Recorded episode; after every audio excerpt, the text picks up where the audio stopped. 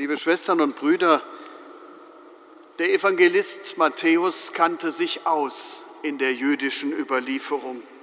Sie war ihm sogar bestens vertraut und er glaubte, dass Jesus der erwartete Messias, der Hirte seines Volkes ist, der Israel wiederherstellt, der die alten Verheißungen erfüllt. Dabei spielt Gerechtigkeit eine große Rolle. Für einen gläubigen Juden bestand sie in der Erfüllung der Tora, in der Erfüllung des Gesetzes, das man durch sein Handeln einhielt. In der Bergpredigt lässt Matthäus Jesus diese bisher übliche Gerechtigkeit überbieten, denn das Himmelreich ist schon da. Es will in einem neuen Handeln der Menschen umgesetzt werden. Und insgesamt fünfmal hält Jesus im Matthäusevangelium eine größere Rede, wie die fünf Bücher des Gesetzes des Mose. Das Evangelium heute ist Teil der zweiten Rede. Man nennt sie auch Aussendungsrede. Jesus ne-, sendet seine Jünger dorthin, wohin er selbst gehen will. Das Himmelreich kommt bei den Menschen an, selbst dann, wenn sie Jesus nicht persönlich hören oder sehen können. Aber es ist auch klar, dass nicht alle positiv reagieren werden auf die Botschaft des angekommenen Himmelreiches. Man musste als Bote Jesu mit Ablehnung, Verfolgung und Gewalt rechnen.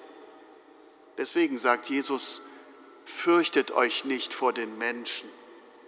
Dreimal kommt dieser Satz im heutigen Evangelium vor. Das zeigt, wie wichtig er ist. Ein Satz zum Mitnehmen, könnte man sagen, für unterwegs. Ein Mantra, so könnte man denken, dass man sich selber sagen kann, wenn der Weg gefährlich wird oder in bedrohliche und unbekannte Situationen führt. Fürchtet euch nicht, immer neue Krisen, Katastrophen und Kriege. Die Welt war damals schon zum Fürchten und sie ist es heute einmal mehr. Und manchmal kommt man diesem Gefühl nicht einfach aus. Da tut so ein Satz gut, fürchtet euch nicht. Nicht vor dem Menschen, nicht vor dem, was tötet und auch nicht vor irgendetwas, was auf uns zukommen mag. Auch dieser Satz, fürchtet euch nicht, hat sein Vorbild in der Tora. Mose sagt ihnen am Schilfmeer zu seinem Volk, bevor sie durchziehen, um dem Pharao zu entkommen. Und sie konnten Gottes rettendes Handeln an sich selbst erfahren. Auch das herangekommene Himmelreich, das die Boten verkünden sollen, ist so eine Erfahrung der Rettung durch Gott. Deshalb fürchtet euch nicht. Und den Grund für die Furchtlosigkeit liefert das Evangelium gleich mit. Das Himmelreich, das bereits begonnen hat, kann nicht verborgen bleiben. Es ist darauf angelegt, ausgesprochen, benannt, verkündet zu werden.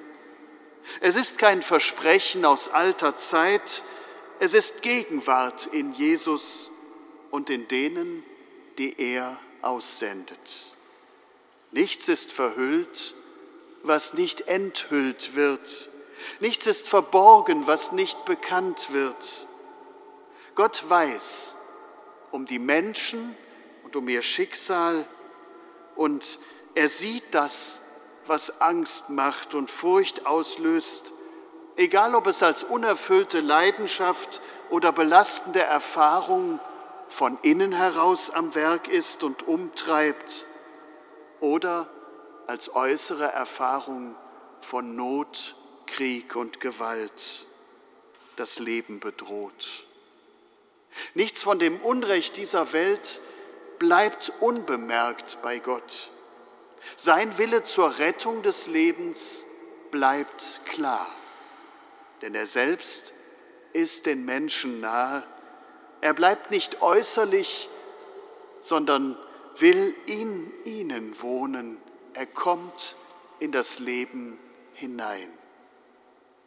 Deswegen können andere mit ihrer Ablehnung des Gottesreiches die ausgesendeten Boten auch nur äußerlich verletzen. Den inneren Raum der Seele erreichen sie nicht. Dort, der Macht anderer entzogen, wohnt Gott. Man kann ihm dort begegnen, wo man selber seine Mitte findet, wo man selber in die Transzendenz findet. Mag sein, dass ich mich fürchte vor Demütigung und Schande, vor Schuld und Erniedrigung, Gott aber bleibt in meiner Seele wohnen. Er wartet, mir dort zu begegnen. Er verlässt mich nicht, selbst dann nicht, wenn ich ihn dort einmal nicht mehr aufsuche oder ihn ablehne. Die Gemeinde des Matthäus, für die dieses Evangelium geschrieben wurde, wusste sehr genau, was es heißt, wenn die Botschaft vom jetzt rettenden Gott abgelehnt wird. Sie erlebten solche Auseinandersetzungen in ihrer unmittelbaren Umgebung zunehmend. Es war gefährlich, für die Botschaft vom herangekommenen Himmelreich einzustehen.